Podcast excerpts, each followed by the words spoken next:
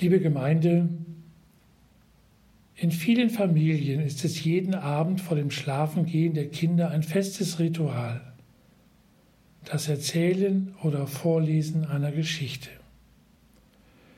Oft und gern wurde und wird eine Geschichte von Astrid Lindgren gewählt. Sie steht als prophetische Gestalt im Mittelpunkt unserer Fastenpredigt an diesem Sonntag. Astrid Lindgren ist vor allem eine Erzählerin. So steht sie in einer ehrenvollen Tradition, denn das verbindet sie in besonderer Weise mit Jesus. Auch er konnte erzählen. Er erzählte Geschichten aus dem Alltag der Menschen. Er erzählte auf diese Weise von Gott. Zunächst lasst uns beten, Gott, viele Worte werden in unserer Welt Tag für Tag geschrieben und gesprochen. Mach uns wachsam, dass wir dabei dein Wort nicht überhören, denn es ist ein prophetisches Wort, das aufrüttelt, das trifft, das ermutigt. Lass uns hören, was du uns sagen willst durch Jesus Christus, unseren Bruder, den Herrn. Amen. Im Lukasevangelium heißt es, in jener Stunde rief Jesus vom Heiligen Geist erfüllt voll Freude aus, ich preise dich, Vater, Herr des Himmels und der Erde, weil du all das den Weisen und Klugen verborgen, den Unmündigen aber offenbart hast. Ja, Vater, so hat es dir gefallen.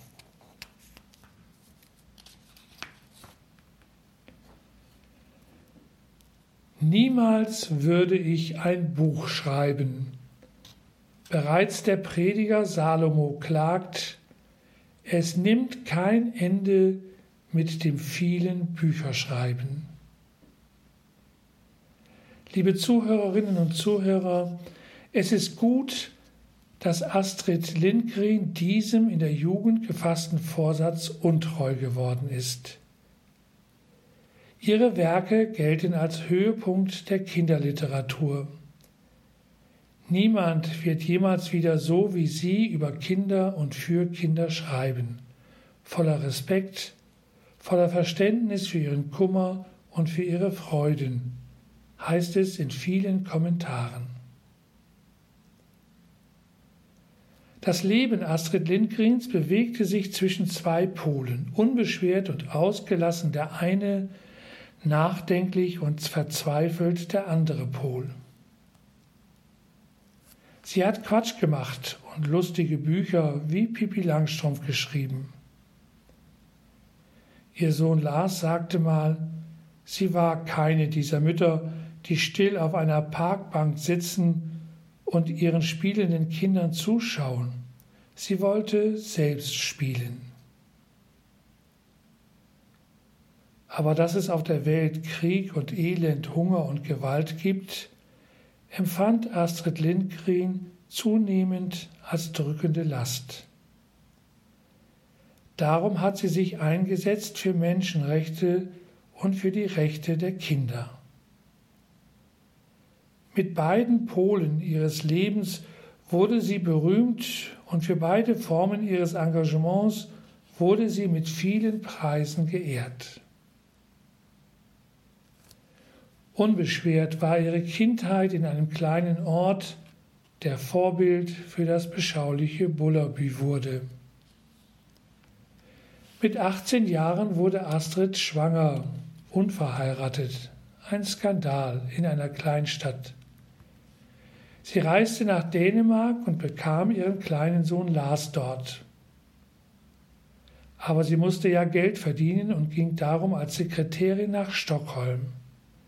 Lars ließ sie schweren Herzens bei einer Pflegemutter. In Stockholm mietete sie mit einer anderen jungen Frau ein möbliertes Zimmer. Mit 23 Jahren heiratete Astrid Styre Lindgren. Sie holte Lars wieder zu sich und ihre Tochter Karin wurde geboren. Als Europa kurz vor dem Zweiten Weltkrieg stand, entwickelte sich Astrid Lindgren inzwischen Anfang 30 zu einer leidenschaftlichen Zeitungsleserin. Sie sagte, ich hatte zwar schon früher von einem Mann namens Hitler gehört, mich aber nicht besonders darum gekümmert. Nicht bevor ich von der Buchverbrennung las. Da verstand ich. Ich begriff, dass man nicht in Ruhe abwarten und glauben konnte, dass die Welt sich bessern würde. Schlimme Zeiten kommen auf uns zu, so viel war mir klar. 1944, Astrid Lindgren war Ende 30, begann ihre offizielle Geschichte als Schriftstellerin mit Pippi Langstrumpf. Zunächst wollte kein Verleger das Buch drucken, aber dann trat das freche Mädchen ihren Siegeszug um die Welt an. Es war schon revolutionär, ein solches Buch zu veröffentlichen, die Geschichten erfunden mitten im Krieg. Das Mädchen entspricht in keiner Weise den Vorstellungen der damaligen Zeit. Pippi Langstrumpf, rote Haare, Sommersprossen, frech, selbstständig und stark. Ausreißen von zu Hause, Rebellion gegen Regeln, in nichts zu bremsende Ideen. Wer hat diese Geschichte nicht geliebt? Erfunden hat Pippi Langstrumpf übrigens nicht Astrid Lindgren, sondern ihre damals siebenjährige Tochter Karin, als sie mit einer Lungenentzündung im Bett lag. Astrid Lindgren erzählte ihrer Tochter zur Aufmunterung Geschichten. Heute sollst du mir von Pippi Langstrumpf erzählen, sprudelte es eines Abends aus ihr heraus. Und Astrid Lindgren erzählte, tagelang bis ihre Tochter wieder gesund war. Zunächst wusste Astrid Lindgren ja selbst gar nicht, wer Pippi Langstrumpf ist, aber dass ihr krankes Kind Geschichten braucht, die in ihr alles wecken, was stark, widerstandsfähig und lebendig macht, das wusste sie.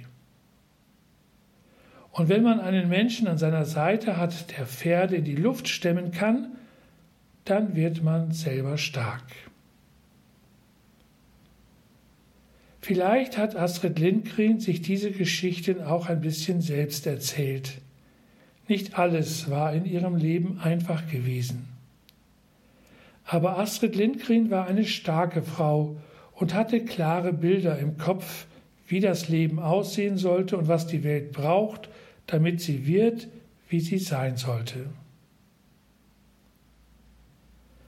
Zeit ihres Lebens setzte sie sich für Menschen, Frauen und Kinderrechte ein, kämpfte für eine gewaltfreie Erziehung, Freiheit und Frieden. Ihren Humor und ihre verrückten Ideen bewahrte sie sich bis ins hohe Alter, bis sie 94-jährig starb.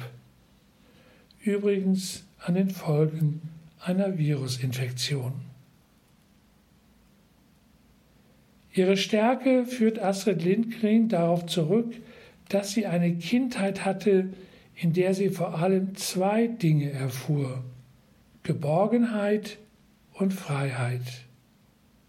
Und drittens einen Glauben, der ihr half, immer auf das Gute zu hoffen.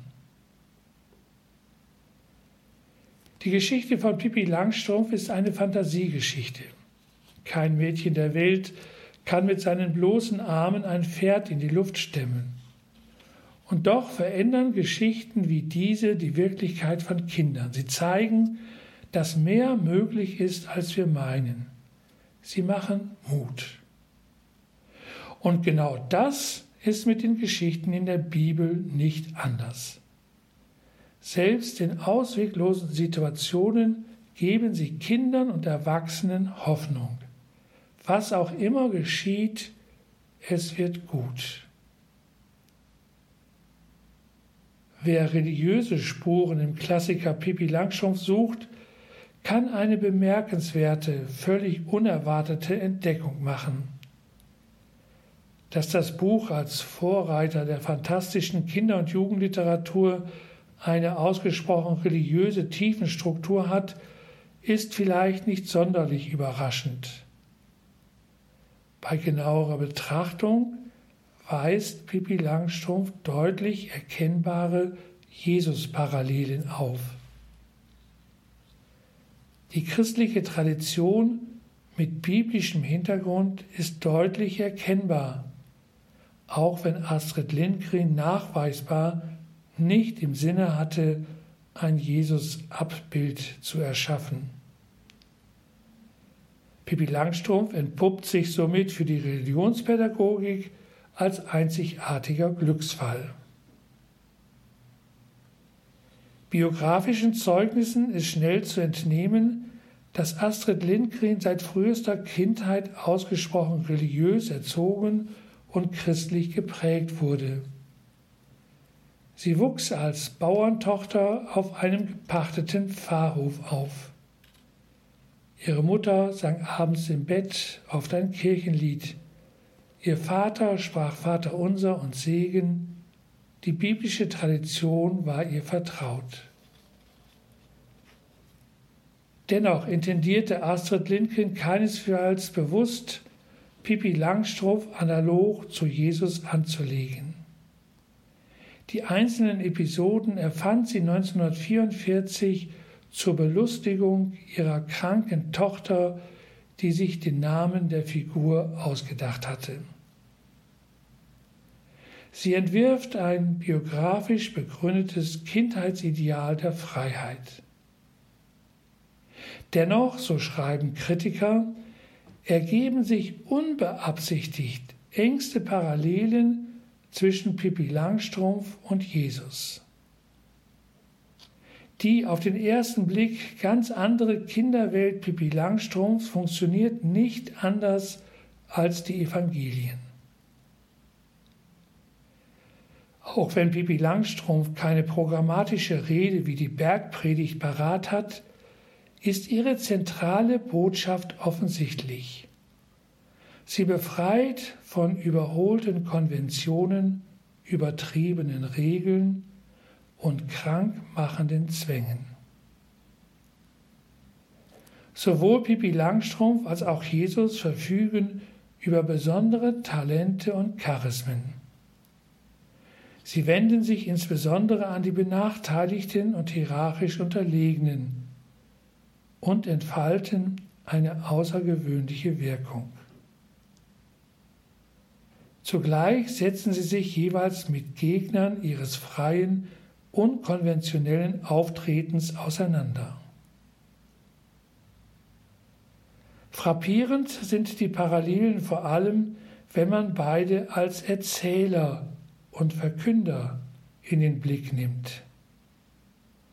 Pippi Langstrumpf verfügt über eine kindliche, entwaffnende Schlagfertigkeit. Wie Jesus schlägt sie ihre Gegner mit rhetorischen Mitteln. Beide können hervorragend argumentieren und besitzen die Gabe der Rede. So wie Jesu Gleichnisse auf das Reich Gottes verweisen, so sind die Geschichten von Astrid Lindgren in mehrfacher Hinsicht Zeichen einer erlösenden Freiheit und haben somit prophetischen Charakter. Die Fantasiegeschichten von Astrid Lindgren und die Geschichten der Bibel haben vieles gemeinsam. Sie teilen gemeinsam den Glauben, dass sich das Gute durchsetzt. Geschichten schaffen neue Wirklichkeiten und ermöglichen Veränderung. In der Theologie würden wir das Wort Umkehr benutzen. Liebe Zuhörerinnen und Zuhörer, Astrid Lindgren hat viele weitere Bücher geschrieben. Sie wurden in 85 Sprachen übersetzt und weltweit über 160 Millionen Mal verkauft. Sie wurde mit schwedischen und internationalen Preisen überhäuft. Das machen die schönen Seiten ihres Lebens aus. Aber Astrid Lindgren war oft verzagt angesichts der dunklen Seiten. Besonders wenn sie schlechte Nachrichten über Kinder in der Zeitung gelesen hat. Was kann ich tun? Was soll ich tun? Ich muss etwas dagegen machen, sagte sie sich bis ins hohe Alter. Sie setzte sich schließlich für jugendliche Asylanten ein, die von Abschiebung bedroht waren. Mit 70 Jahren bekam Astrid Lindgren 1978 den Friedenspreis des deutschen Buchhandels. Das erste Mal, dass eine Kinderbuchautorin damit geehrt wurde. Bei der Verleihung dankte sie mit der Rede Niemals Gewalt und forderte eindringlich zur gewaltfreien Erziehung von Kindern auf. Oft ist Astrid Lindgren zu Unrecht vorgeworfen worden, sie beschreibe lediglich eine heile Welt. Das mag darin liegen, dass ihre Geschichten so wunderbar leicht daherkommen, so liebenswert und versöhnlich. Sie strahlen jene Art von Wärme und Humor aus, die einer tiefen Liebe zu Menschen entspringen und der Überzeugung, dass jedes menschliche Wesen ein Recht hat auf Liebe, Träume und Glück. Sie beschreibt eine Welt, in der wir lachen oder weinen, träumen, aber auch leben können. Auch da, wo Astrid Lindgren von Angst und Verlassenheit, von Trauer und Tod erzählt, vermittelt sie auch Trost und Hoffnung und die Zuversicht, dass es sich lohnt zu leben obwohl die Welt so ist, wie sie ist. Ihre Geschichten sind geprägt von unserer Sehnsucht nach Geborgenheit und Ganzheit, von Utopien einer besseren Welt. Astrid Lindgren schärft das Bewusstsein für den unheilen Zustand der Welt und ermutigt uns immer wieder, an unserem Platz nach unseren Kräften ein Stück heile Welt zu schaffen. Wie biblische Geschichten Mut zum Leben und Hoffnung machen möchten, geschieht dies durch viele Geschichten von Astrid Lindgren für und durch Kinder. Glaube ist begründet in unserer Vertrauensfähigkeit. Vertrauen zu sich und zu anderen Menschen ist Voraussetzung Vertrauen zu Gott haben zu können. So wie Astrid Lindgren viele Geschichten erzählt hat, so tat es auch Jesus. Er erzählte Geschichten aus dem Alltagsleben der Menschen, von Bauern, Fischern, von Arbeitern und Ausgegrenzten. Er erzählte auf diese Weise von Gott. So ist Gott begann er oft und dann erzählte er eine Geschichte. Astrid Lindgrens Philosophie und die Botschaft der biblischen Geschichten haben also eine große Ähnlichkeit. Es ist die Liebe, die das Leben gelingen lässt.